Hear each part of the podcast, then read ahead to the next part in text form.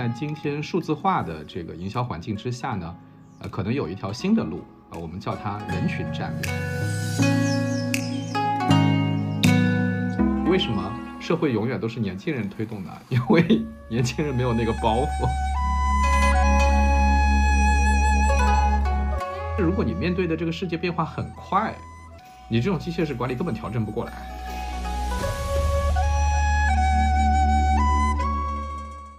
大家好，我是刀姐 Doris，这里是温柔一刀。我们是一档刀法旗下关注新品牌、新营销的播客节目。刀法是全球品牌营销智库，我们的使命是成就中国好品牌，带领走向全世界。做品牌找刀法。如果你是品牌人、营销人、广告人、创业者，并且想在品牌营销领域精进自己，欢迎添加刀法杠二零二二，咨询我们的两万家品牌操盘手会员俱乐部服务。这期播客很特别，也是我们温柔一刀第一次。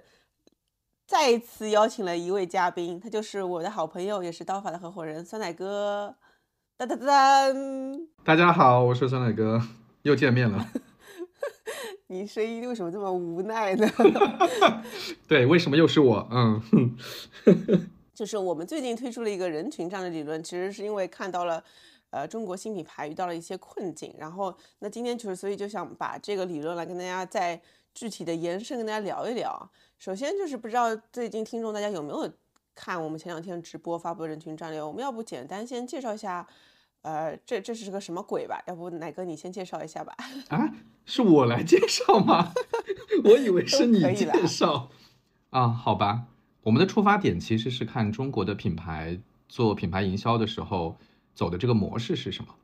那么我们有一个非常简单的总结，当然是基于很多的案例的探索啊。就是我们觉得过去比较流行的一个模式，其实叫品类战略。什么叫品类战略呢？就是品牌往往追求的是，呃，成为某一个品类的代表啊，所谓的抢占消费者的心智啊，大家可能经常听到这种话啊。所以这种，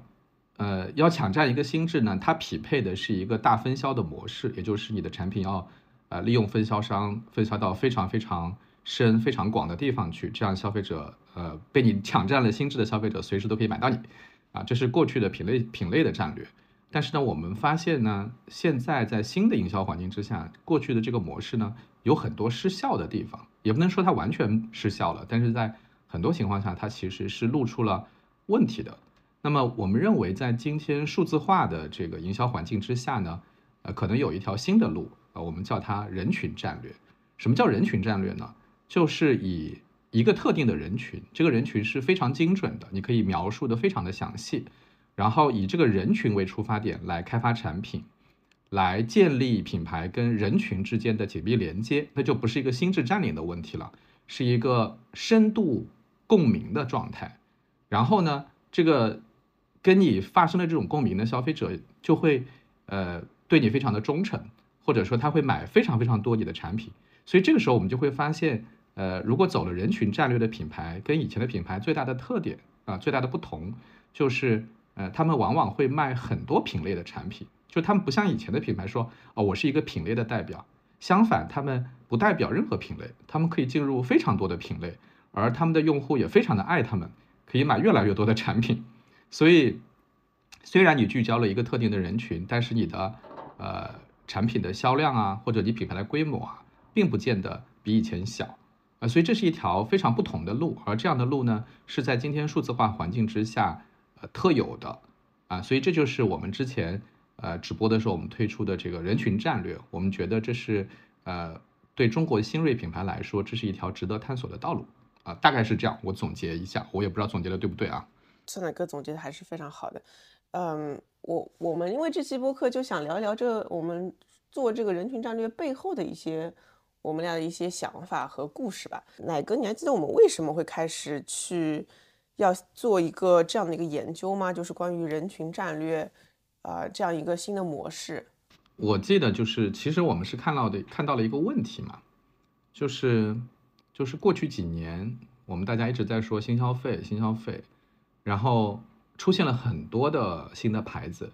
而且是那种让老的品牌会害怕的牌子。因为他们增长非常的快啊，然后也很有名啊，规模也也变得很大啊。但是呢，就是从大概从前年还是去年开始吧，就是我们会发现这个过去这个非常增长非常快，然后表现非常好的这些品牌，都或多或少遇到了一些问题，而这种问题似乎是无解的，你就看看到那种舆论啊、媒体啊都会一片的唱衰。好像就是对对对，对吧？看他起高楼，看他楼塌了，就有那种感觉，对吧？就是就是好像哎，怎么一会儿吹捧，一会儿就贬低哈？然后我们其实当初做这个研究的时候，我们其实心里面抱着一个想法，就觉得不是这么简单的事儿啊，就是新的品牌应该有新的路可以走啊，所以它到底问题出在哪儿？所以我们当时其实出发点应该是这个吧？对，哎。你你当年就是因为那时候我我跟你认识，其实是在二零年以后了，呃，但是其实完美日记什么起来，其实是一八一九年，呃左右，其实他就已经被捧神了嘛，嗯，然后他当时和一波新消费，比如什么三顿半、元气森林一堆，你你当时看到这些新品牌出来的时候，你当时是什么想法呀？我其实从来没问过你。我觉得当时对于新消费的这些品牌的，呃，一个意见其实还是蛮统一的，就是觉得，呃，这些品牌都是非常能够抓到当时变化的营销的渠道和媒介，就是他们特别会玩这些东西，而且都是基本上都是年轻人嘛，然后 老品牌都不会玩，或者是老品牌动作都很慢。比如说小红书起来了，完美日记去了小红书，对吧？投了很多篇笔记，all in 小红书。但这件事情老品牌到现在也还没进小红书呢，对吧？那后来又有抖音啊，包括其他的一些，像三顿半说是呃一开始的时候在下厨房，那这个肯定很多大企业也不会去理睬的嘛。所以我觉得一个一个共识是说，大家都觉得这些新锐的品牌和它背后的创始团队都是那种。互联网一代，移动互联网一代的人，然后他们都非常善于、很理解，也很善于抓住这种呃变化的媒介环境，所以在这个里面拿到了非常多的用户，也获得了很高的增长。我觉得这个是一个呃非常明确的，大家都公认的呃他们的一个特点。我明白你的意思了，你这很委婉的说了句，就是他们是搞流量的。我我觉得那时候挺有意思，因为刚刚开始这些新消费品牌起来的时候，其实那时候张瑞也跟我说，他说，哎，这不就是当年淘品牌的那一群人换了个渠道又玩了一下吗？然后我跟他说不一样的，不一样的。他说怎么不一样了呢？不就换了个渠道吗？但是我其实当时会发现有个非常明显的区别，就是，呃，这些新消费品牌的一些创始人，其实他们还都是。正规军出来，就是有一至少有一部分哈，就是比如说像 P M P M 啦、完美日记啦，其实就是宝洁出来，还有欧莱雅系出来一群人，跟之前淘品牌那一波完全是玩流量的还不太一样。然后而且呢，嗯，因为我在一四一五年的时候也看到美国那当时 D T C 品牌很火嘛，我当时也在想，哎，不就是网红品牌吗？什么 Glossier 什么的，我就在想。为什么要给它冠一个叫 DTC 的概念呢？DTC 的这这个意义到底是什么呢？所以，嗯，当时就会觉得，一个是正规军出现了，第二个是，也许在 DTC 这个逻辑下，它不是基于单个渠道崛起，它是多个渠道，但是互联网原生的一些品牌可能会发生不同，所以就基于这个路线。呃，当时一直在研究，不过也的确看到很多像你说到的这样的媒体，就是前几年一九二零年的时候疯狂的捧造神，说啊这个谁谁谁太厉害了，然后垮掉的时候就说你看都是网红品牌。是的，就是我觉得这里面有一个表面现象和底层逻辑的区别，就像你刚才讲，就是说可能很多人，包括我自己吧，那时候 大家都会觉得说，哎。这其实就是他们去了一个新的渠道嘛，然后那无非就是呃以前也经常会发生这样的事情嘛，那今天无非就是发生了一个新的变化而已。我觉得呃这是一个表面的理解吧，就包括看国外的 D to C 的牌子，其实也是所 D to C 本身呃英文本来叫 Direct to Consumer 对吧？那也很容易被理解成说那我就是去掉了中间商，然后我现在就直接卖给消费者了啊，这就是它。这个事情的本质，那如果这样看的话，那的确没什么稀奇的，就是换了个渠道，大家换了新的渠道而已。但是我觉得这个背后有一些，你同时你能看到一些呃同步在发生的大的变化啊。比如说我二零一四年的时候，我还在呃一家大外企工作嘛，然后那个时候阿里就已经在跟我们合作，在做大数据的一些动作了。那你看这个大数据是怎么来的？就是因为数字化以后，这个用户的购物数据有非常多的沉淀嘛。那我们就来看说，那这个数据能为呃这个消费呃为增长能够贡献什么样的价值？那这个时候你就会发现说，它仅不仅仅是个渠道的变化，它意味着我们做营销，呃呃，跟用户发生连接的方式背后有很多的东西在加持。那这个就是同步其实在发生的事情。那数据后来当然也就成为说我们讲新品牌的时候，或者说想新的模式的时候，哎，数据就变成一个非常非常重要的东西。那它当然是加了很多新的啊元素进来了。对，哎，我跟你分享一个。有意思的，我最近的想法就是，我前两天不是跑到东南亚去跑了一圈嘛，然后现在在隔离酒店里面，然后我在跟东南亚的人聊，因为海外其实不是 DTC 也做的，呃，很长时间了嘛，然后，然后我就问说，那海外的 DTC 和海外的这个，呃，至少是说中东南亚，就是比如说新加坡、泰国、印尼这些，我说跟中国现在这个情况有什么区别呢？呃，我现在了解还不是很深刻，但是，呃，有几点我才出了国才感激，说中国其实有很多很特别的这个时代突然一起爆发的东西，其实是真的是很好的一个机会环境。就一个是，呃，中国是全球最大的供应端嘛，也是需求端，然后不像。比如说东南亚这边好几个国家分散的特别开，而且每个城市呃每个国家它的文化、宗教什么都不一样。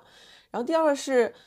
呃中国的移动支付和中国的 e-commerce，就中国的电商和社交媒体其实是一起起来的。所以呢，它跟海外不太一样，海外其实是。呃，先有了社交媒体 （social media），就是比如说 Instagram 这些，然后现在其实电商到现在还没有发展的特别完善嘛。别说是东南亚，连美国都，我在刷那个 Instagram 都是你看到一个产品页面，你要再点进去，再去它的官网，去官网，然后再加入购物车，再再再购买，然后再加入你的那个 credit card，然后再购买，哇，这个十步我的人都流失掉了。然后所以。中国其实又是这个供给需求这么强，然后又这个数字互联网这么强，所以中国诞生由数字互联网这一个契机点，但其实然后又加上中国的历史文化这么的悠久，呃，然后再加上 GDP 一直在上升，已经到了美国的近百分之八十，其实是有很多个红利同时爆发的，所以。怎么看都是觉得说，其实中国的品牌是充满了机会的，就这个是后来越研究越深，越发现其实是有很多宏观的因素，而且中国又是非常鼓励创业者的，啊，所以而且中国也是到了一个呃，就是因为。比如说在新加坡这边，大家会跟我说，这边其实还是很多 family owned，就比如说这里有很多的线下的那种呃 shopping mall 嘛，都是那些家族企业 owned，而且大家也不太喜欢在线上买，还是在线下买，而线下买就一定要经过这些渠道，而经过这些渠道呢，你就一定要经销商经销给这些 family business，而不像中国，其实你可以已经变成。呃，平台驱动或者是用户驱动，已经非常往人群的方向走了。所以我觉得，在无论怎么看呢，中国的品牌既有机会，又走在了全世界最前面。我觉得，呃，你刚才讲的，其实讲了很多的要素在里面嘛，就是中国的这个为什么移动互联网，包括这些电商都发展的如此的领先。呃，是因为很多的很多的原因拼在一起了。那之前，比如说我们经常可以开玩笑说，为什么日本，嗯，那个电商就发展没有那么好？因为日本原先的那个线下的便利店，然后的这种零售网点都已经非常非常完善了。所以，当你就是你要转换的时候，你要把这个转换成线上销售或者什么，这个对很多已经有习惯而且生活也相当便利的人来说，他其实没有很强的动机去转换。但是，呃，放到中国当时的情况来说，大家都呃开始有钱，然后有很强的购物欲。但是呢，我们线下的网点除了一二线城市以外，很多的地方其实都没有做不到很方便嘛，东西都买不到的，想买好的东西都买不到。但是你有钱，所以我觉得这个就是，的确是给了中国的电商企业或者是相对来说其他的移动互联网企业非常多的机会，我们的确是一个非常非常独特的市场。那时候我在支付宝的时候，我不是在美国推推支付宝嘛？那刚本来是推线上，其实还挺简单，后来推线下，我的妈呀，就是人家已经信用卡整个什么 acquire 什么 system 特别的完善，人家为什么要用你一个还是要扫二维码的支付宝呀？然后，但是。嗯，在中国其实就可以，因为它直接跳过了那个信用卡时代，直接跳过去。是呀，就是你看，就是你看，要转换习惯这个成本其实很高的。我你这个话就让我想起来，就是之前讲瑞幸嘛，就是瑞幸最早做的时候，它有一个坚持的标准，就是说你一定要下载它的 APP，就那时候还没有小程序，就是你一定要，你到了他的店里，面对着他的店员，对面对着他的咖啡机，你还得先下载一个 APP，然后还好几十兆吧。然后下载完了，然后在那个 A P P 上才能点单。其实很多人都很不能理解的。然后据说当时瑞幸内部也在讨论说，那是不是增加了第一次这个购物的成本啊？就是那个购买瑞幸咖啡的成本是不是很很不好？但后来他们坚持还是要下载这个 A P P，因为这样的话才能实现他们的数字化嘛。但是你反过来讲，那为什么它能做成呢？不就是因为我们？就是当时要喝这个咖啡的人，他可能也没有别的选择嘛，就是他他只能忍受说，我先下载一个 A P P，然后再来做这件事情，那就意味着你的替代品其实比较比较少的，你没有其他的 alternative choice，对吧？那就放到成熟市场就不一样了，成熟市场我有很多的呃可可替代的东西，那我为什么要 take 这个 trouble 呢？对不对？我为什么要要要那么麻烦改变我的购物习惯呢？就反而就变得难推了啊，所以这个蛮有意思的。瑞幸真的是一个 DTC 的鼻祖了，就是在中国的 DTC 的鼻祖，而且他其实上来其实是用一种品类的打法去大渗透打的，然后但是他沉淀到了私域，沉淀到了所谓的私域，其实包括 APP 啊和小程序，和他后来搞什么微信社社群这些。在嗯，在和他们内部人聊聊到，其实他们当时是准备要做线上，曾经有考虑过做线上 Costco，就是把咖啡品类再延展到卖坚果啊，卖什么一堆啊，啊，其实也可以说是一个品类战略转转人群战略。哎，你看，哎，说到这儿啊，就咱们瞎扯啊，就是你看它就很难转，因为他当初是做品类战略的，他很难转哎，就是。其实最早的时候讲他那个数字化的故事的时候，就有很多人在讲这个 story 嘛，就是说，你看我有了用户，我就可以卖所有东西给他们，对吧？但实际上不是的，就是你今天上瑞幸的 APP，你还是会最多你就买个茶吧，买个蛋糕，啊，那是有可能，还是连带在这个场景之下的。但你说要在上面买件衣服，我觉得还是非常困难的吧？这种转移目前看起来还是挺难的。我觉得它还是有一定的边界的。那我们说到这个。品类战略、人群战略啊，我们，呃，对我们说回来，就是说，其实也是会发现，因为你刚拉开来去看中国，其实是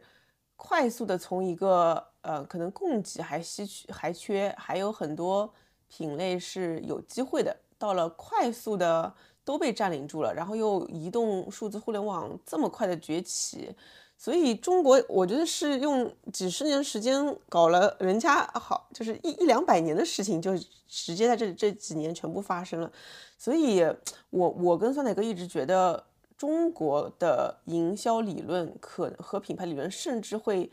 会引领全世界啊，因为在数字化这个事情上，中国跳过了几个阶段，呃，所以呃，也在这个数字化进程下，我们一直在思考一个问题，就是。数字化它给品牌带来的变化到底是什么？它刚开始我们会觉得说，可能只是呃有了更多消费者的数据，然后对消费者有了更深的洞察，然后大数据这个概念其实也吹了好多年了。但是大数据它最后的意义到底是什么？所以我觉得，嗯，最近这一年我们我们把这个人群战略想通了以后，我其实觉得很多东西都通了。它本质其实就是一个从供给端往需求端走。从增量到存量市场后，越来越接近消费者的人群，从人为角度出发，然后跨越品类，然后为每一个圈层、每一个人群创造属于的他们的品牌的这样一个逻辑。其实数字化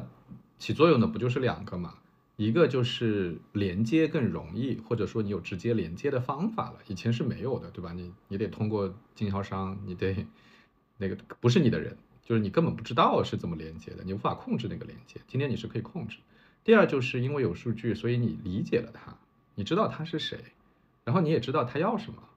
你知道他除了购物以外的其他的东西。那这个当然就是一方面帮助你连接，一方面帮助你理解。我觉得这个是导致了我们今天说，哎，从品类战略到人群战略，为什么会发生这种转变的根本性的原因。哎，我觉得你说的特别对，一个是连接，一个是理解。就是比如说，以前可能会有这么一个误区，就是我有很多它的数据，那我可能就不用去跟它连接了，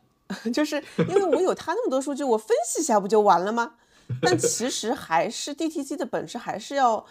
接触到消费者的，其实像雕爷，他不是最近开了一个眼镜牌子嘛？我在我在观察他，嗯，然后他就是回归到最原始的方式，就是在三里屯开了一家小店，摆个摊，然后在那边找很多人戴这个眼镜，啊，有让我想到了 Warby Parker，然后还说他有副最贵的什么眼镜，谁戴上最好看就送给谁。我觉得他好 DTC 哦。那你觉得他是人群战略吗？我其实一直觉得。他是人群是人群战略的，嗯，但是但是我觉得，呃，哎，我这样说不太好，就是我觉得站着说话不腰疼，就是我觉得是以咱们过去的有经验的，越有经验的人反而越容易被过去的打法束缚住，这个就跟你刚刚说的那个行为转化是很难的，我觉得是有道理。这是为什么年轻一代的人可能更适合做？虽然我是个九零后，但是我的意识里面还是会觉得。那我是做这个品类，我怎么可以跳到另另一个品类去呢？就是比如说我是卖卖精油的，我就是买精油；我卖眼镜的，就是卖眼镜。我怎么可以从卖眼镜跳到另一个品类去呢？所以在这件事情上，其实是很难跳出来的。其实你看我，我们俩以前都在联合利华工作过的，对吧？就是嗯，传统的这个快速消费品企业啊，以前的这个模式都是那样的模式嘛，所以呃。你你要你要转换的确是很难的。我想起来有一个科幻作家，我忘了他叫什么名字了，就是他写过一一个很有名的科幻小说，叫《银河系呃漫游指南》。他他他曾经讲过一个很搞笑的话。你那个酸奶哥职场漫游指南是不是从这对对对，我我真的就是致敬他来写的。然后然后他有一个很搞笑的说法，他就说我忘了具体的话了，就是说类似于我三十五岁以前的科技都是。呃，都是很改变人类的，都是了不起的科技。我三十五岁以后诞生的科技都是，呃，都是不对的，都是呃异端邪说。就是人，人真的就是这样，他到了一定时间以后，他就很难接受新的东西了。他倾向于相信自己过去成功的经验，或者至少是自己过去积累的东西吧。然后挺难改变的，所以为什么社会永远都是年轻人推动的？因为年轻人没有那个包袱。哎，还真是这样子。所以保持我们心态的年轻也很重要。对你，你还你还容易一点，我我有点难，我有点难，你容易一点。不不，你是我见过最最喜欢包容新东西的四十佳人了。呃，然后哦，我我说到这里，我我要扯扯开一下，就是我这两天在看一本书，虽然也没有看得很懂，就是那个那个凯文凯利的《失控》，你看过吗？它里面哇，我真的看的我我就是拍案叫绝，就是他不是在观察那个生物嘛，然后他说他在这本书好像是九四年就完成了，九九零年就开始写了，然后他说到观察蜂群的时候会发现。啊，其实是应该是分布分布式管理的，分布式管理就跟现在区块链推崇的这个去中心化很像。然后我我我觉得，其实人群战略在我看来也是个分布式管理，它就是它不是那么中心化了，它就是去中心化的各个的蜂群，然后它而且他说这个蜂群之间。嗯，虽然是有那个蜂王的，哎呦，蜂后的，我我我也我也不是很懂啊，我就感觉有点班门弄斧，但但是它还是有一个群体意识在那边的，就可能就是我们所说的人群共识吧。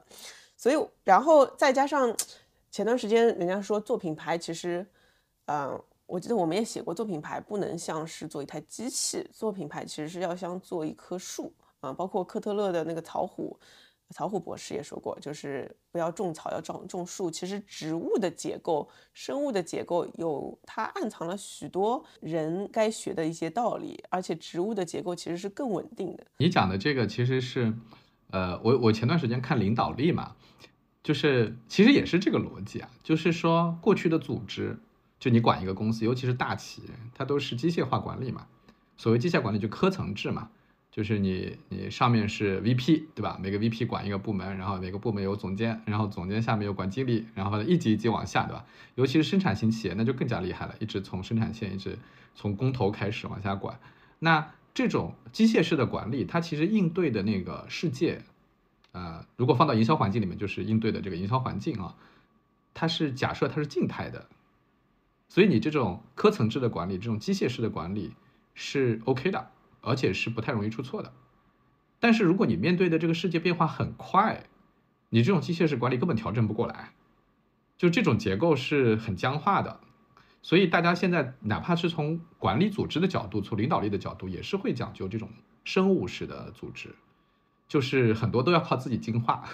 很多靠那个你你建立了一些简单的规则，然后这些简单的规则，呃，会在里面生根发芽，然后每一个小小的群体，每一个小的群体，它会自己在这个简单规则之上发展起来，而且发展的一定比机械型的组织好，所以其实是一样的。我觉得世界上很多东西好像都是通的。这个叫什么来着？那个是呃芒格嘛？芒格说的就是。虽然我我也没有参透啊，他觉得就是其实很多学科最后你都是互通的，所以要把所有的学科全部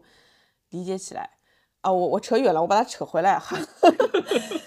就是我我桑浩觉得这个分布式管理和这个去中心化组织结构和我们的人群战略是一脉相承的，它其实最后都是去中心化的，以人为核心的，呃。去中心化的、更自由的、更共生的结构的生长的这个过程。然后，刚刚奶哥刚开始也说了一下品类战略、人群战略嘛，我用大白话也解解释一下，就大概的意思就是说，过去其实中国还有很多供给端和一些品类上的机会的时候，就所谓品类，就比如说，呃，气泡水，或者零糖零卡气泡水，或者。拍照片好看的手机啊，这些都是一个个品类。其实过去中国还是有很多一些品类，比如说去屑洗发水用海飞丝，嗯，一些这些品类都是有机会的。所以在过去呢，更多是跑马圈地，就是圈的是这个品类啊。我代表了某个品类，大卫拖把代表第一拖把啊，然后鲜炖燕窝，嗯，小鲜炖啊，所以大家都会想要把。脑子里面一个个抽屉里面找到那些抽屉，然后我先占住这个抽屉的第一，那然后我再想办法，呃，当你想到这个需求的时候，你都能快速的买到我，无论是商超还是便利店还是电商都能买到我，并且不停的提醒你，呃，你要买这个就买我，买这个就买我，支付就用支付宝，饿了就用饿了么，上火就用王就喝王老吉。呃，其实过去的品类战略是非常有效的，然后它的一个传播原理和增长模式就是所谓的大渗透加大分销。其实之前来我们做客的江南春老师也说过，本质上就是大渗透，把这样一个品类品类的心智不停的大渗透到人心每个人，然后它跨的是所有的人群，就是比如说你上火就喝王老吉，你奶奶也能喝，你也能喝，你儿子也能喝。啊，然后，所以它其实所谓的人群也没有特别 specific 的具体人群，其实是个广大的心智，啊，然后，但是我们会发现，随着现在越来越多的这些品类机会，其实很红海了，嗯，光是比如说打个什么纯净美妆，我我一年都能看到四五个去打，所以，而且大家在这些占领心智的大渗透渠道上，其实现在也会发现越来越失效，比如说。嗯，电视广告什么的，除了世界杯大家一起看，可能也很难看到一些全全国人民都在看的一些电视，大家其实挺分散。所以在这种大渗透、大渠道的这样的一个呃环境下，其实已经很难再做到了。那么，那么怎么样才能找到自己的机会点，去把自己的品牌做得长远呢？既然已经失去了这个原来的那种做法，所以基于这种模式，我们又看到了新消费品牌的确是能从一些边缘赛道崛起的。那我们就会发现说，他们的确是从边缘赛道崛起的。啊，这也是酸奶哥经常会说的，嗯，就是边缘创新。你待会儿可以具体补充一下。我作为你的一个大大弟子，我说一下我的理解，就是是比如三顿半速溶咖啡，那它刚开始可能是个。嗯，其他咖啡品类都不会去看上的一个小小周边的小边缘赛道。但是慢慢的这个赛道就变大了，所以它就占领了这个品类。它其实本质上还是在做一个品类的形式，但是配合的只不过不是大渗透、大分销的模式，而是精准人群加上 DTC 网生品牌的模式。那我们就会发现说，你既然用的不是呃大渗透、大分销，你却还在做品类，那你不是一个很大的 mismatch 嘛？就是其实你如果把你你完全占领说自己是第一，呃，这个速溶咖啡，然后你去快速的去打广告，并且去快速分销，其实你能做的体量规模更大。但是你这么精确的去打你的人群和慢慢做，呃，又是直营的，不去分销，那一定是牺牲了一些扩张的效率。那在牺牲这些扩张效率的同时，你获得的到底是什么呢？其实这个事情其实是没想清楚的，所以基于这个理论，我们就一路往下想，会发现，他其实真正获得的是他这个非常具体的人群的共识和这个人群对这个品牌的粘性。那基于这个人群对这个品牌有这么深的粘性，就我们过去都会说，我们要创造品牌热爱，创造品牌热爱，但是一直没有讨论一个问题，就是热爱到底能带来什么呢？所以我们会发现，热爱应该能带来的是复购和推荐，所以它它一定要是把一个人群的生命周期价值放大，才会变得有意义。我觉得我们是这么一路推推导过来的。要不奶哥你再补充一下，我说的哪里可能有些不完整？没有没有，我我你刚才讲的时候，我突然想起来，就是我刚开始工作的时候，我是在联合利华的利顿工作嘛，然后当时利顿其实是用我们现在的话说，其实是一个势能很强的品牌。就是它的覆盖，其实它的分销只在一二线城市的现代通路，就是大卖场啊、便利店啊这种。但是它在一二线城市的受喜欢程度其实是很高的。然后呢，但是生意并不大，当时我们生意只有一个亿嘛。然后我们当时的有一个老板，一个老外就一直说，他说我们是一个 big brand small business，就你品牌很大，生意很小，势能大于规模。其实我后来想，就是过去那些有品牌情怀的人，或者那些公司，其实都是把品牌的这种呃跟消费者之间的这种共识或者连接，其实都做得挺强的。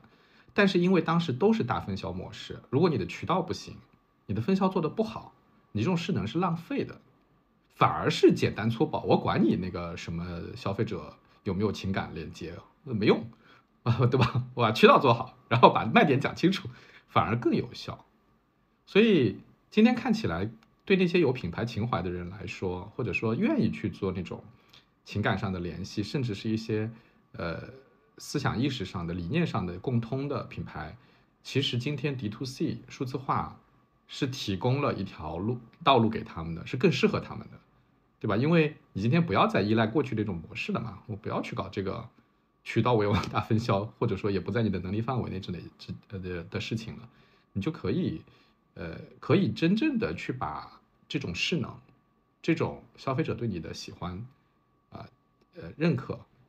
把它的优势发挥出来。但是你你有没有发现，如果你不选择大分销，就是从生意角度来考虑，不考虑大分销，其实就是牺牲效率的。就是你明明可以把这货直接。让那么多人瞬间就是遍布各地，然后扩大销量，然后把这个钱分了，啊，你却要拿在自己手上，慢慢的去做，做直营，但是直就是直接触达消费者，也不说百分之一百直营吧，至至少很很大部分是直营的模式，其实就是他为了是把控体验和把控他这一切的统一，但他牺牲的绝对就是速度和效率，那。那我们其实是认为说，你既然你放弃了一些，你我认为你还是要得到一些的嘛。那你光得到热爱这个东西，它不能转化为生意价值，也很难说服更多的人真真的去把这件事情做长久嘛。所以后来像我们会研究 Lululemon 的时候，我们就会发现，它把势能转化成了几个东西，一个是它把势能转化成了溢价，第二个是它把势能转化成了，嗯。人们对它热爱，以至于可以购买它更多的产品的这个长期生命周期周期价值的复购，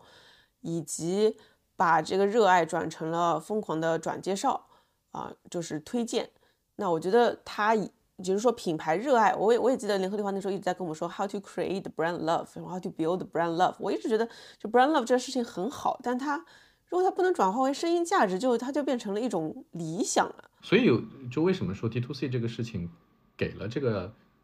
这种理想一个落地嘛？就是你你因为可以直接连接消费者，所以你才能够去做这种，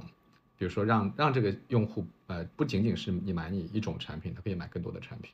他可以帮你去推荐，所以这些我觉得是是的确是对原来的这种困惑、这种难题提供了一个解法的。但但它里面也涉及到一个问题，就是跨品类这个事情嘛，就是我不知道你你怎么看？因为之所以大家不跨品类，也不单单是因为认知有局限，其实还是因为隔行如隔山。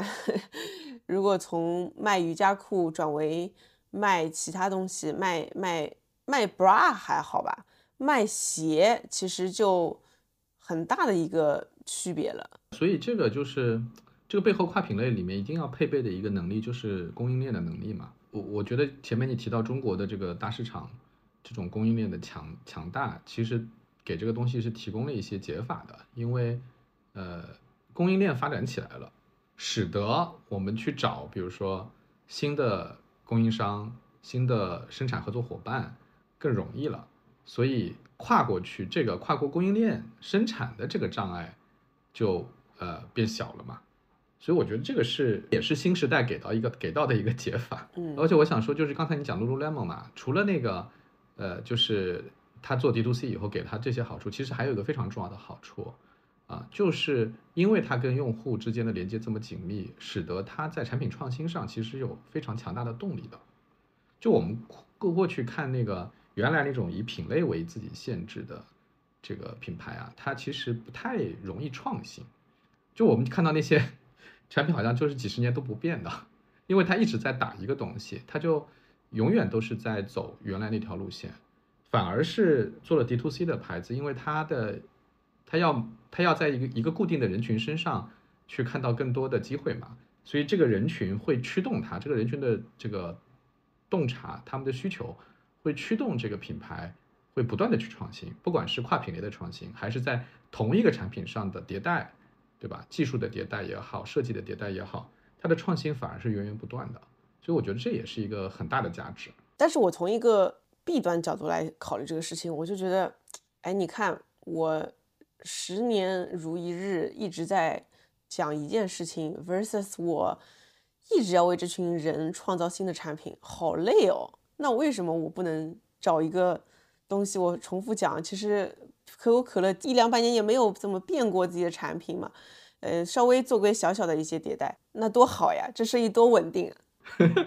对，那个可说到可口可乐啊，我觉得其实也没那么容易。就是 虽然从可乐这个产品角度来讲是没什么变化，但是你看它那个呃，一方面它也推了很多新的产品嘛，包括这这几年受到挑战很大的非碳酸性的。产品推了很多，另外一方面，仅仅是在做，就是可乐这个品牌本身，它也，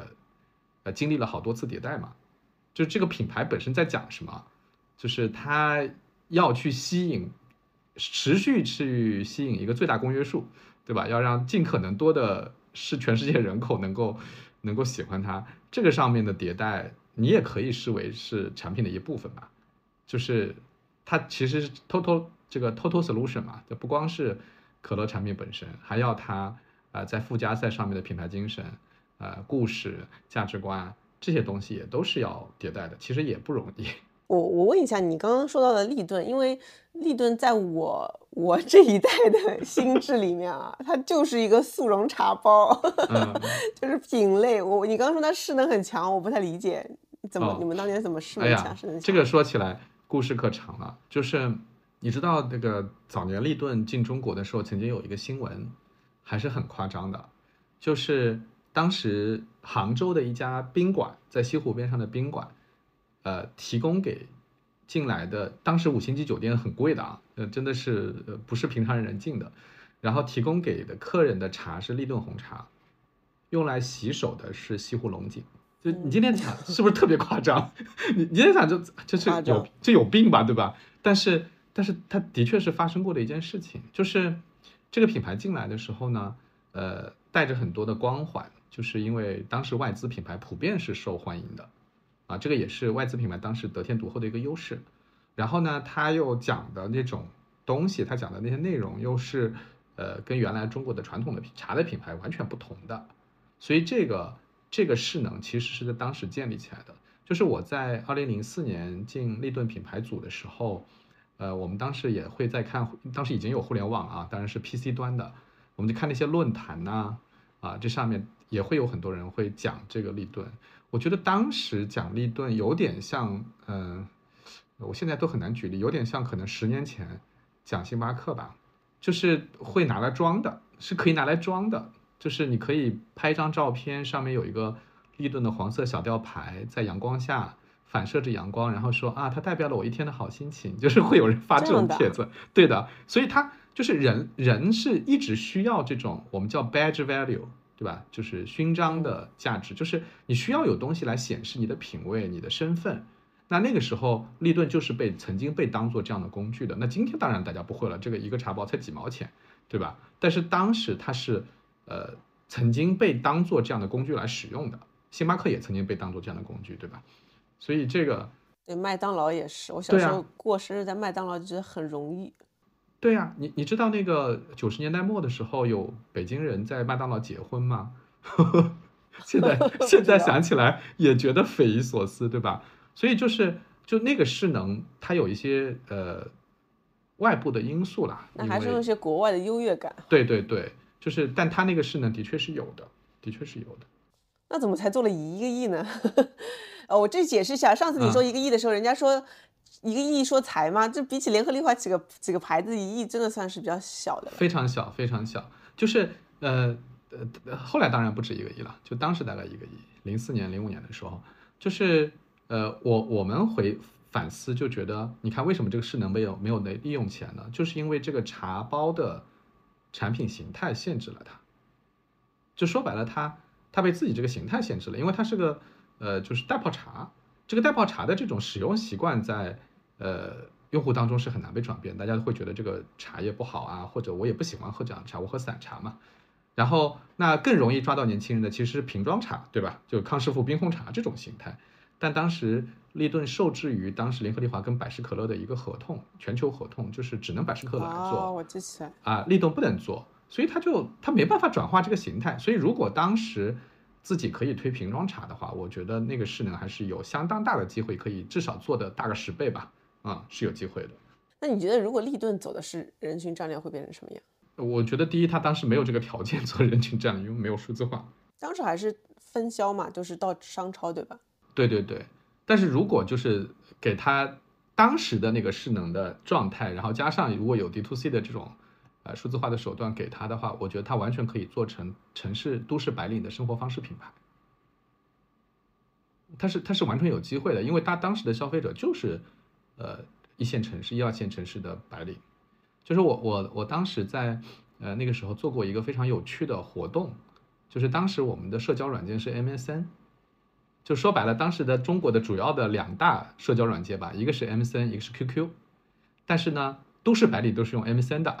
对对对，我也用。所以当时我用我们用 MSN 做了一个活动，叫做“我给你送一杯茶”，就是你可以在 MSN 上面，呃，反正我们当时做了一个，我都忘了这应该叫什么，反正 PC PC 互联网时代的一些工具吧，反正就你就可以呃登录一个小网站、迷你网站，然后在上面填你朋友的地址，但他必须在我们指定城市的写字楼里面，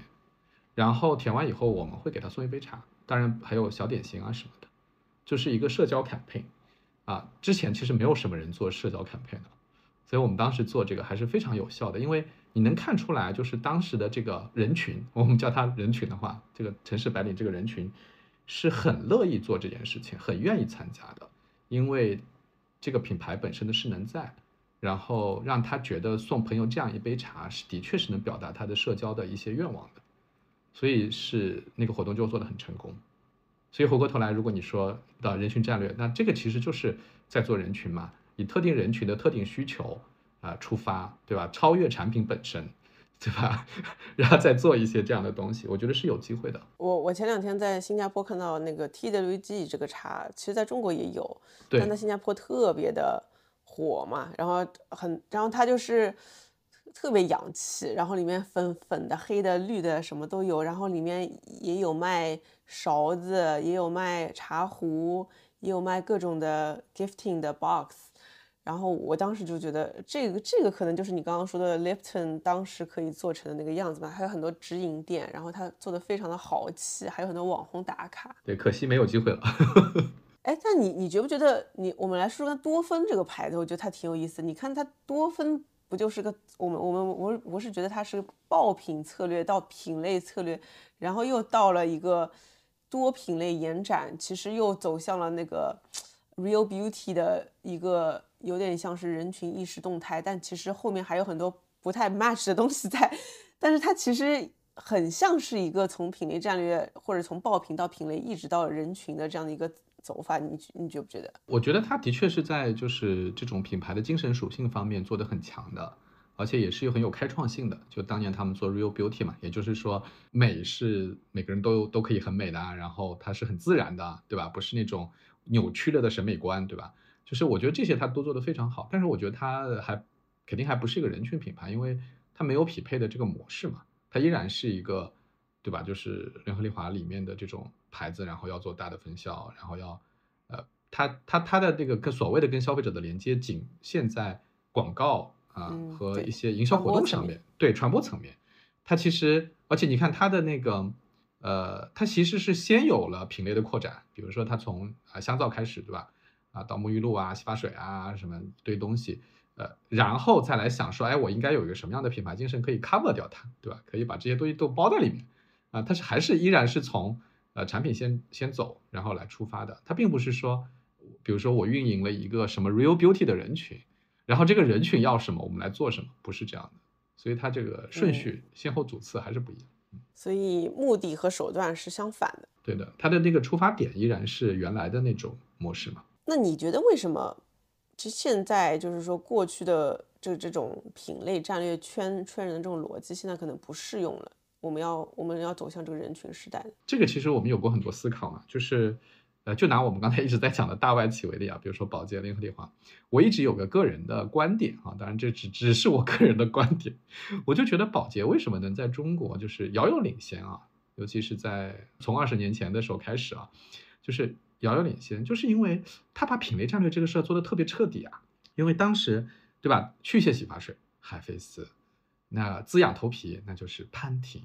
然后杀菌的这个就是舒肤佳，对吧？就是它每一项都是把那个品类占得牢牢的啊。然后，呃，联合利华当时就做的太 soft 了。就我们讲，我们主推力士，然后力士就是闪耀出明星般的你，他这个不知道在讲什么。从品类，从从品类来讲，glamour，对吧？从从品类来讲，什么都没讲啊，那就没有效嘛。尤其在当当时的中国市场，当时中国市场很多人还没有用洗发水呢，很多人还没有用沐浴露呢，那你就就空白市场啊，你得赶快把品类的位置给占了。所以所以当时肯定都是走这个路线的嘛。那这个路线其实它的背后的逻辑就是，首先做市场切割，对吧？把市场市场分成很多块，然后呢你就去占位置。你用一个品牌占一个位置，对吧？啪啪啪，一堆品牌撸上去，然后就把最重要的位置先给占了，因为那些注定会变成大市场，对吧？去屑洗发水一定是大市场啊，类似这样的。那你这个不是以消费者为中心的，你这个其实是以品类为中心的，对吧？你先切割品类市场嘛。那这联合利华，我我我们联合利华到底在干嘛呀？我我我觉得是真的是对品类的，就是其实我们是在做品类生意这件事情没有看得很清楚。就是其实我们是在做这个，有点像在欧莱雅和宝洁中间，哎，对的？对的，就是两边不靠吧。当然，我我我们又回过来，又是站着说话不腰疼啊。就其实我们也没有那么没那么英明。对，反正就是相对比两家公司，我觉得宝洁这个做的非常彻底和清楚。然后呢，这种做法有很大的好处嘛，就是你位置站好了以后很难被撼动的。如果营销环境不变化的话，你很难被撼动。你一旦站了那个位置，别人。非常非常难把你给搞下来，这也是为什么我们看快消品啊，尤其是，呃九十年代以后就消这个硝烟散去以后，你会发现大的品类啊，不光是日化，包括饮料啊什么也都是的，大家站好了就没有什么新牌子了，这么多年都没有新牌子，对吧？我们一直开玩笑说，元气森林起来是这么多年来饮料界的第一个新牌子，就是很少有大的新的牌子出现了，因为大的位置站好了。但是，但是为什么呃最近一段时间我们又觉得说新牌子又多起来了？我觉得就是因为机会来了，就是因为原来的那个营销环境变化了。那么表面上看是新的渠道，对吧？原来是你是占货架的嘛，那这个占位置占好了，那我占不了，我挑战不过你。但是现在我不用去占货架了呀，对吧？我是去新的渠道，是线上渠道了呀。那线上渠道不是货架逻辑嘛？因为呃是无限货架，或者说对吧？你你不需要说我这是有限货架，我要去占那个位置，不是这样的，而是靠算法的，靠内容的。那你就不用按照品类来切割了，因为按照品类来切割，对应的就是货架位置，对吧？那那我不要对照货架位置了，我觉得这就是机会来了。所以为什么这是这就是我们说，哎，好像品类的逻辑，它在某些场景下面就失效了，是因为它不是货架逻辑了。我记得我们那时候跟某个新锐品牌现在的 C C level，然后以前是保洁的一个同学说的时候，他他说。他说：“我之前在保洁，我发现，哎，你看这个线下渠道跟保洁的这个品牌战略非常的吻合，因为我就是这样的话，我就可以把线下所有这个类目里面的货架位置我全占住了。你如果你没有这个需求，你要另一个需求，那我就换个品牌给你，反正都在我这儿来。但是他自从运营保保洁的这个官方店或者保洁的电商渠道时候，会发现是同一批人进来。”然后他就会发现，哎，好像原来的这种货架逻辑的这种做法没有用了，而是你要怎么让这一群人在你这儿买更多的时候，他就发现这原来品类的这种玩法是不适用的。对啊，你你想，你如果对着一群人要让他买更多，你只是不断重复原来你讲的那一个产品卖点有什么用啊？他不能说，哎，今天别去卸了吧，你今天 glamorous 一下。对啊，对啊，所以就的确是这里面，我觉得是一些比挺本质的一些变化。其实我们俩都很喜欢 Lululemon 和 Chip Wilson 这个这个薯片哥，呃，但是他，你能不能跟他再解释解释，就是为什么 Lululemon 是个人群战略？就是他，就是大家第一反应不是他不就是做瑜伽裤的吗？他不就是瑜伽裤这个品类的吗？他怎么就叫人群战略了呢？其实这个是一个经常大家会讨论的点啊。我觉得你切入的时候。你进入这个战场的时候，你肯定是从某一个产品开始的嘛，那就很容易，比如瑜伽裤，那就是一个产品嘛。但是你看它今天其实扩展到肯定不止瑜伽裤啊，它好多瑜伽裤以外的产品，那它肯定突破了瑜伽裤。如果你把瑜伽裤看成一个品类的话，那肯定突破了这个品类。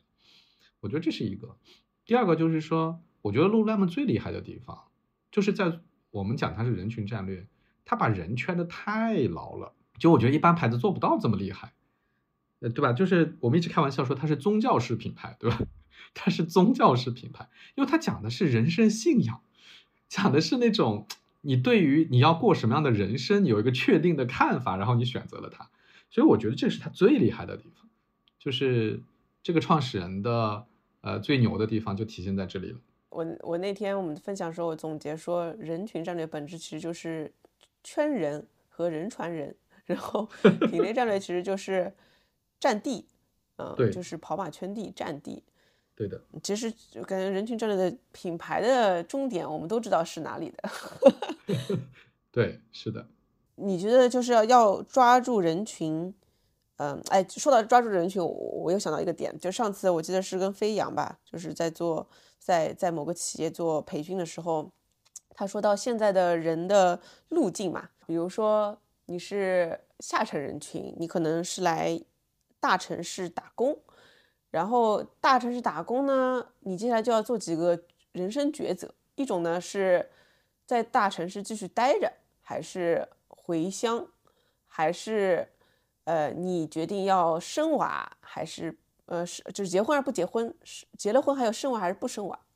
这就是有很很多个决策路径嘛，就人生决策路径。然后在这个决策路路径里面，可能还有更细分的，包括你的兴趣的路径之类的。那这样其实就可以把人分成很多种，光是这几种比较肤浅的，就能分成什么小小镇小嫂子啊，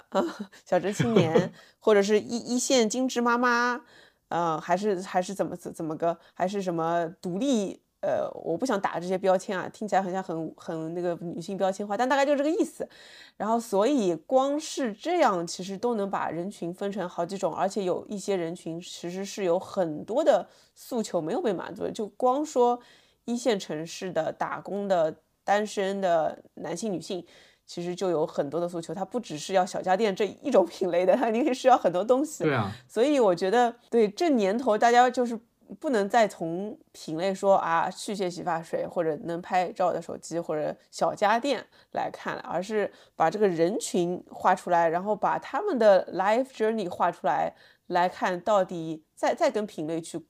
机会去看到底要挂挂的是什么。那那问题就来了，就是说怎么找人群和。呃，怎么要抓住？怎么才能抓住这群人群？关于人群的定义，其实我们之前讲人群战略的时候有提过一个非常重要的讲法嘛，就是，呃，什么叫品牌共识，对吧？我们就提了一个词儿叫共识嘛。当时我们就在说，对特定人群来说，这个品牌共识其实有两层。第一层叫产品共识，就是这个人群，比如说刚才你举例了好多个进城打工人群，它也分成好多种。那其中有一个人群，他认为的好产品。是什么样的，或者说他们认为的好产品跟别人认为的好产品有什么不同？我觉得这个就是一个所谓的产品共识。因为我们今天都已经很明确了，比如说，呃，不同的人群，因为他的这个使用场景啊，或者是呃他的消费能力呀，还有他的审美啊，都不一样嘛。所以这个时候，你你你你你同一种产品是没有办法让大家都满意的，你一定是不一样的产品。所以不同的产品，什么叫好产品？我觉得这是一个非常重要的共识。那这个就会帮你。把人给分开了。那还有一个共识，我们叫呃理念共识吧。理念共识，我我给他一个非常大白话的解释，就是这个人群觉得什么叫好的人生，对吧？就是有有的有的人他觉得呃生娃结婚然后安稳的生活这叫好的人生，有的人觉得单身探索世界然后结识新朋友这叫好的人生。对吧？还有很多很多种，那这个也是非常重要的，帮助我们去区分人群的。所以，呃，我我觉得会沿着这两个共识，呃，定义往下走，去把人给分开，而由此产生的，呃，整个品牌设计、产品设计都会不一样。我我记得那时候我们直播时候有人问说，做营销不是刚开始都要把 TA 搞清楚？都要搞清楚消费者洞察是什么的吗？那为什么这里再说人群专业，这跟当时说的就是营销里面要注重消费者区别在哪儿呢？我不知道奶哥，你你对这个问题你是怎么看的？我们以前也的确是讲用户洞察，然后要以消费者为核心啊。但是呃，一方面是很粗啊，就是比如说刚才呃刀姐你举的那个进城打工的人群，可能我们就停留在进城打工人群了。因为因为做品类战略的时候不用分得很细，就是你你那么粗的一个人群你就可以做一个打遍全国的呃用户的产品了，就就可以去占位置了啊。所以一个是很粗啊，第二个呢就是呃就是对人群的定义超越了品类的概念，什么意思呢？就是过去我们我们以前在企业里上班的时候，经常很有意思要写呃产品的 concept，对吧？产品概念。写产品概念的时候，你也会讲我的用户洞察是什么？我随便举个例子啊，我随便举个例子，比如说啊，我有个产品的呃 concept 可能这么写的：上班一天回到家，我感觉很累，这个时候我希望有一个闻起来让我感觉很舒缓的沐浴露，可以帮助我洗去一天的疲惫。这个就是对对，我也 我也做过这个这个洞察，怎么回事啊？对对对，套用了。所以所以你看这个洞察的问题是什么？它就是在品类里面的。它就是假定这个用户上来就要选沐浴露了，所以我给你写一个这个洞察。可是拜托啊，就是今天的这个干嘛用沐浴露来洗去我的疲惫啊？对，而且就是枕头。而且在那个内容是内容环境里面，谁会没事干就去关注一下沐浴露的这个需求？就是大家关注的是我人嘛，对不对？那如果如果我们改成一个对一个人的描述，应该会是什么样啊？可能就会是说。啊，我我我回到家，我今天上班很累，又被老板骂。但是呢，呃，我我自己觉得我还是很棒的，我是一个很我是一个很优秀的人。但是我苦于找不到我自己的这个这个优点，但是我相信我有一天，呃，都都能一定找到的。那这个时候呢，我的心情上的、心理上的这个诉求大概是什么？我可能需要一些朋友跟我产生一些共鸣，或者我要去寻求一些认可啊，然后我会怎么样？就是你看，我当然瞎讲的，就是这个描述它是没有品类在里面的，它没有品类在里面，它就是这个人当下那个时候的心情，或者他的态度，或者他的呃心理上的诉求。那我们可能就要反过来想说，哦，OK，针对这样的一个特定的状态，我各个品类其实都是可以。那哪一个品类是最好的，能够满足他这当下的这一个洞察的啊？那我可能就要去做这个产品。如果我是真的啊，真正的人群战略的话，而且就是你你理解的这个人，在当你去做推广的时候，做营销推广的时候，你也是在讲这个人的呃普普普遍的这种。想法，而不是在讲他对某一个品类产品的选择，那你就超越了品类了嘛？我觉得这个是最大的区别吧。我们今天，呃，来讲人的洞察的时候，你刚才讲的时候，我在想，那这个洞察对于营销人来说，可能以前我们会很痛苦一点是，他说了很多对，但好像跟我产品没啥关系，所以最后我我我觉得可能解法还是要落到那个场景上吧，就是落到他最后一个比较更具象的场景上，说了他到底。想要在这个场景下解决的是什么，或者是这个场景是不是跟我的产品是匹配的？可能最后还是要面对现实。其实以前更多的是我现个 product concept，但我要我要套一个 银彩上去。其实呃，我觉得做场景这件事情也是一个很挑战的活儿，就是你得把一个人群的最代表性的、最强烈的那些场景给找出来。然后在这个场景里面再去看这个特定的人他的表现和他对产品很细微的差异化的需求是什么？呃，我跟奶哥最近在做一个我们的营销课程，就是想把这些理论给具象化，然后能操作化。我感觉这一块我我可以把它 再具化，具象化一些，下次可以跟大家分享一下具象。因为我觉得到了这一步，其实核心就是人群洞察。人群洞察如果抓得好。嗯，从产品到推广，后面其实都是顺水推舟。如果抓不好，其实后面都会很拧巴。挺难的呀，所以我们做这个课好难啊！我真的是给自己挑了一个 特别难的题目，但是很有意义。是的。那那咱们就是你在直播时候其实也有分享过呃 Baby Care 的案例嘛？然后它其实是一个中国品牌里面做人群战略飞轮，这个做的非常算是比较好的吧，然后非常有借鉴意义的。其实也不只是 Baby Care 了，我们在创神俱乐部的时候，其实分享过几个。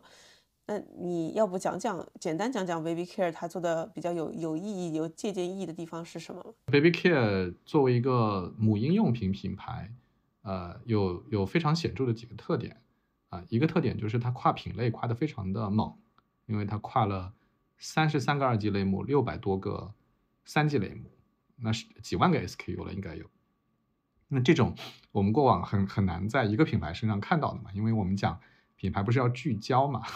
然后现在它为什么这么分散啊？我觉得这是一个一个很有意思的点啊。那另外一方面，当然它是在整个中国新生儿出生率大大下降的情况之下，却每年都增长都很快啊。现在它已经非常大规模了，所以这个也是逆势成长起来的一个品牌。我觉得这个也是它啊很厉害的地方，嗯。那如果我们来总结他的这种成长，就是他是怎么起来的？我觉得他真的是抓到了几个点。第一个点就是说，呃，他是从那些呃可能大的品牌都不太关心，然后呢，呃，用户体验又很差的啊几个非常小众的品类开始的。比如说他一开始做那个呃婴儿背带啊，就是腰凳啊之类的东西吧，就是妈妈用来抱小孩的。那你想以前。中国这种产品很少嘛，买这种产品的人很少，然后体验就很差啊，就现有的中国产品也不好，然后国外的产品也不适合中国人，所以他们就在这上面做突破，还包括做保温碗呐，然后呃还有很多其他的东西，所以这种小品类，呃，他先做了，那这个也没有什么人跟他竞争，而且他有非常大的机会把他的体验大大的改善，那这种切入，我觉得最大的好处是什么呢？最大的好处就是把那些。需要买这类产品的有相当的购买力的这些年轻的父母，啊，就就吸引住了，因为他们会意识到这个品牌哦，在大大的改善在很多方面的这个用品的体验，所以这个时候当 Baby Care 开始扩品类，对吧？后来他又做纸尿裤啊、湿巾啊这些非常大的一号品的品类的时候呢，呃，他的用户就会闭着眼睛买，就会觉得。哎，对他们家的东西都是挺好的啊，有对他有产品共识啊，用我们刚才话说，对他产品是有共识的，因为颜值都很高，然后设计的也很科学，啊，就会很喜欢它。所以我觉得这个是呃，Baby Care 做的非常好的。当然，它相对应的当然有很多辅助的手段啊，比如说它呃做私域的运营也做得非常的好，然后它跨品类的供应链管理也做得非常的好。那这些都是为那个特定的人群啊。我现在给他的呃概括就这个人群的概括啊，除了他是呃有这种比较高的教育水平和比较高的收入以外，我觉得还有一个非常大的特点，就是他们其实大部分都是自己带娃的。那这个就是呃，如果是父母带娃的话，可能对儿童用品的要求，就母婴用用品的要求没有那么高。但是因为是自己带娃啊，所以他这这群父母。对这个要求就高起来了，所以 Baby Care 就抓到了他们的这个这个人群真正的需求点啊，我觉得这个是这个品牌能够成功的最关键的原因啊，就是当然我们也探讨了一个点嘛，就是说刚才我们讲品牌共识有两层，对吧？呃，一层叫产品共识啊，这个 Baby Care 做的很强啊，它是个设计师团队、创始团队。那第二就是所谓的这个理念共识，那 Baby Care 其实在这个我觉得还在。还在一个努力的过程当中吧，因为他们过去讲可能更多的呃关注这个妈妈本身哈，但是这个其实就跟很多关注女性啊这样的品牌就没有太大的差异了。那实际上，Baby Care 是一个做母婴、做育儿的品牌，所以它理念共识可能更适合在育儿理念上面。所以我们看到就是他今年其实请了那个华东师范大学的刘琴教授拍广告嘛，然后觉得挺有意思，因为他在讲。呃为什么要生孩子？还是讲讲育儿的这个理念上的价值观的上面的一些事情？我觉得这个是非常有意思的尝试啊，感觉沿着这条路做品牌共识会更加呃有戏，嗯，大概是这样。我在做那个最近那个营销课程里面，我就我就我就在写品牌的厚度、深度和和广度里面，我觉得就是很多人都只关注广度，其实不关注这个厚度和深度。我觉得像刘婷这样的就很，他就很好的给品牌做了一个。一个深度的一个情感链接和品牌的高度，我就觉得挺好的，一个是个很好的背书。刚刚说到人群战略飞轮，其实我也想到一个问题，就是到底选哪个人群这件事情上，我甚至脑中想有一个这样一个图，就是其实要看，嗯，很多种人群它的就是它的数量。它的消费场景和它的消费力，以及它的这个人群本身的叫什么社群属性吧，社群粘性，我感觉可以看这三个维度，就是一个是你看我们无论是 Baby Care 还是其实我们也非常了解的简爱，简爱里的呃父爱配方，它背后的人群其实都是 宝妈人群，我觉得宝妈人群是个，就是它又是。而且是九零后宝妈吧，就是你刚刚说的这种新一代又喜欢自己带娃，又有一些新的理念的宝妈，她又有很强的社群属性，然后又消费力极强，又是呃这个这个人数是相对还是比较比较比较大的，虽然这个人数在在下降，对，所以我觉得可能后面找人群的时候，就像以前看品类是要看很多个品类的，就是它的市场规模，它的。呃，上升趋势它的竞争度一样的人群也要看这个人群和它相应一些场景下的匹配度，我觉得我觉得挺有意思的。因为你看 Lululemon 做那个 Super Girls，其实这个人群是一个新人群，就之所以会有机会啊，我觉得是因为呃这个人群往往是一个新的人群，呃或者说它出出现了，但是还没有被品牌关注到，所以所以一个新的人群，他在生活方式、生活态度上有显著的不同。然后他在对用品、他对产品的要求上面也有显著的不同，我觉得这样的人群可能就是一个比较好的可以拿来作为目标的人群。哎，你觉得如果品牌今天要找到他们属于他们自己的这个人群，因为人群太细分了，有好多好多人群，你觉得他们应该怎么找？里里面有一个很有趣的，我觉得这个还在探索过程当中啊，就是比较有趣的理论，就是那个道格拉斯。霍尔特的这个文化战略理论嘛，就是它的大前提就是说，这个大家对于很多观念这个变化其实是一直在发生的，一直在迭代的，只不过它会经历一段时间，比如说可能比较平稳的社会，增长比较缓慢的时候，可能几十年变一次；那如果是快速变化的社会，可能十年甚至少于十年就会变一次。那这种变化会带来消费观念，或者说整个人群的态度、理念的。转变。那我觉得要关注这种变化吧，就是要赶上这个这种变化。那如果能够提前看到，然后能够针对这种新的理念去改造品牌，或者说做一个新的品牌啊，我觉得是比较比较有意思的，因为它有一个红利嘛，其实就是变化本身就是红利嘛。我觉得有这样的一个机会，会更成功率会更高一些。而且我觉得它可能还是要创始团队驱动的，因为如果我们说的是人群战略，它至始至终其实都是围绕着一群人在服务这一群人、运营这一群人的话，嗯，它跟以前其实我会记得以前每一个产品打的是哪群人，还还有时候会变的，就是哎，这个我们是要打那个可能是二呃这个 Z 时代的，这个我们是要来打。精致白领的 可能会有一些些调整。那如果说人群战略其实至始至终都围绕了一群人的话，那这群人其实等于是战略决策了，他就不是战术上的选群，战术上可能只能围绕这个大群体里面再找精细化人群去切，所以他可能是跟创始人本身的一些情怀或他的使命感是有关的。这个如果一个理念或者一个特定的人群，假设我们以十年为一个单位的话。那如果你是奉行这个理念的话，你其实就是这十年，其实就是在做同一群人的同一个理念。那这个，这个的确是一个非常长期的决策。我觉得，我觉得这个事情是，是我后来有想过，这个事情一定是要一个有一定年纪的创始人才能做出来的，因为不然你连你自己价值观你都没有，你都没有固就稳定下来，你可能今天觉得那个是对的，那个就是错的，一会儿就又又反过来了。因为我自己觉得我自己价值观都还没有完全形成，那怎么可能你能稳定住一直服务哪一群人，然后和给他传递？至始至终一样的信息呢？其实今天这个墙头草变色龙的这个状态还是非常常见的，所以这需要极大的内核的稳定性。像像像那个 Chip Wilson，我觉得他也是经历了前面这个十几年的挫折，各种换赛道，一会儿滑板，一会儿滑雪，然后不停的换，到最后。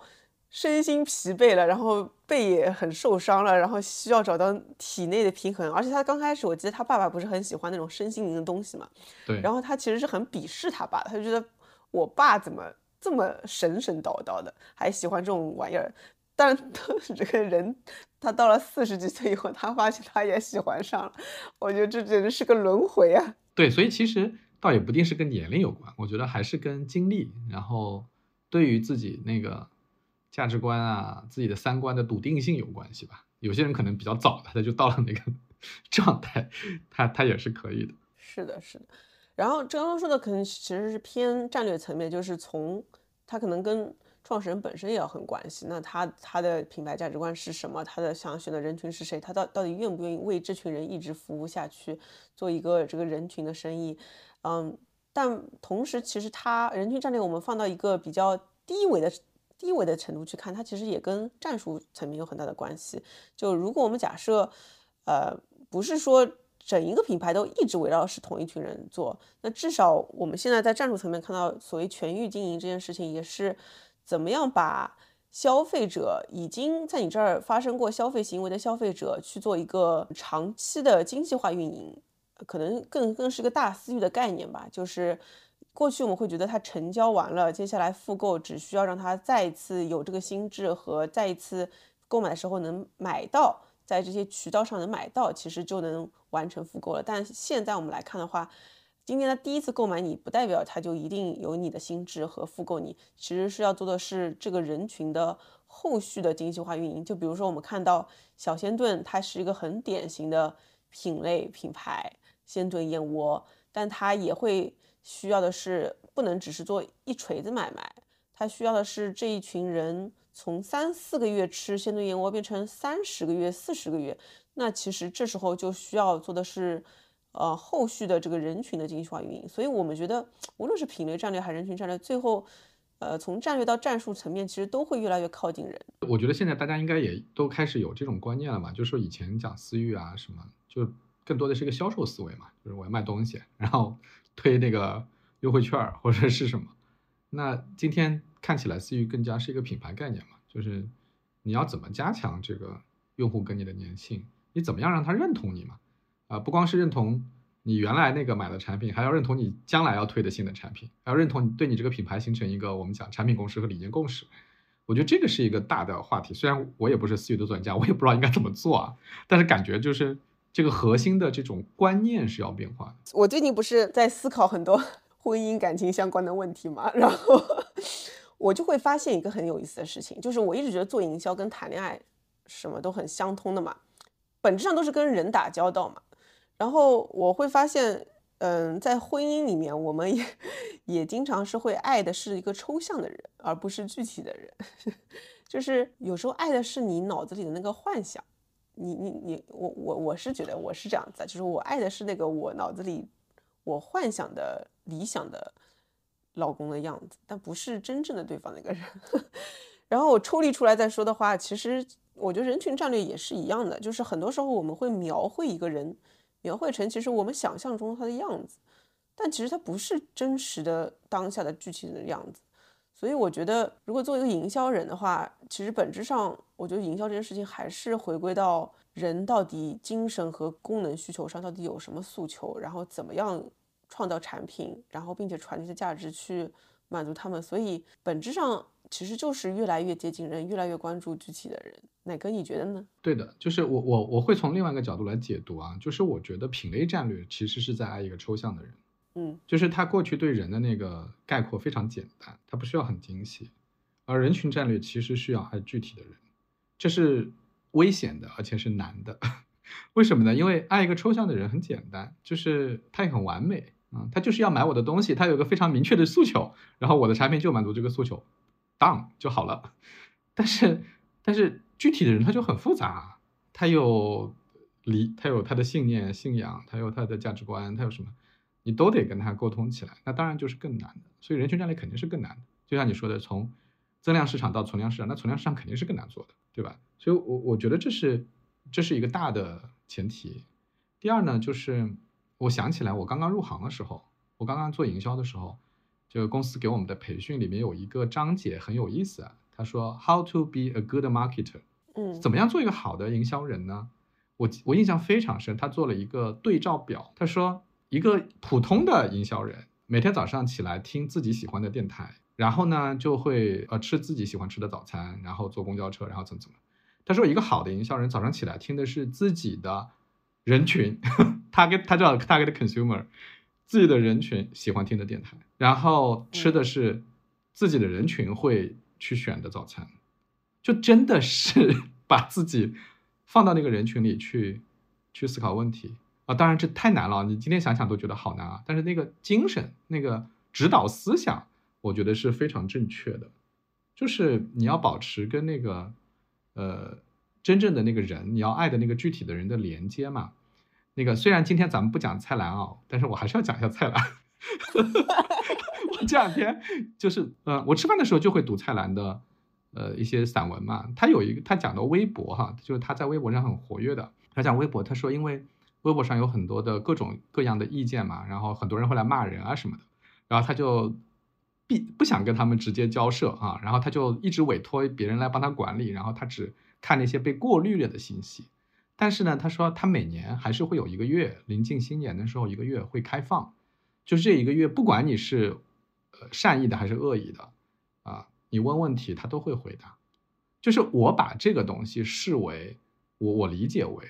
这就是跟真实的人在连接，就是就哪怕灿烂 不不是做营销的，他只是写写文章啊，我觉得他也有这样的意识，这也是在跟具体的人具体的人在交流。所以，我我对这个的理解其实就是这样。我觉得好的 market 的标准没有变，好的 market 的标准就是，呃，要跟具体的用户一个个的单个的用户产生连接，这样你才能真正的理解他们，你才能爱他们。啊，我觉得这是，这是我的我的理解。做营销人还是要爱生活，就是 可能就是那个刚刚说的爱生活而非生活的意义吧。对，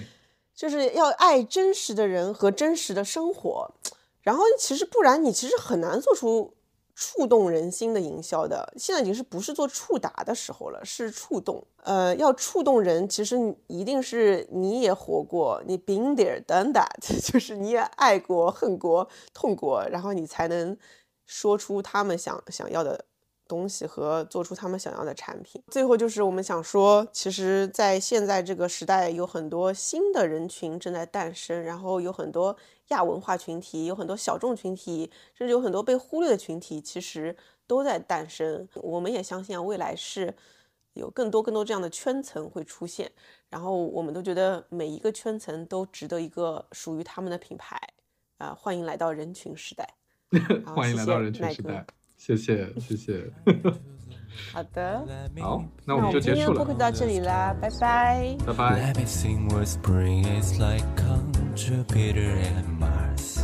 In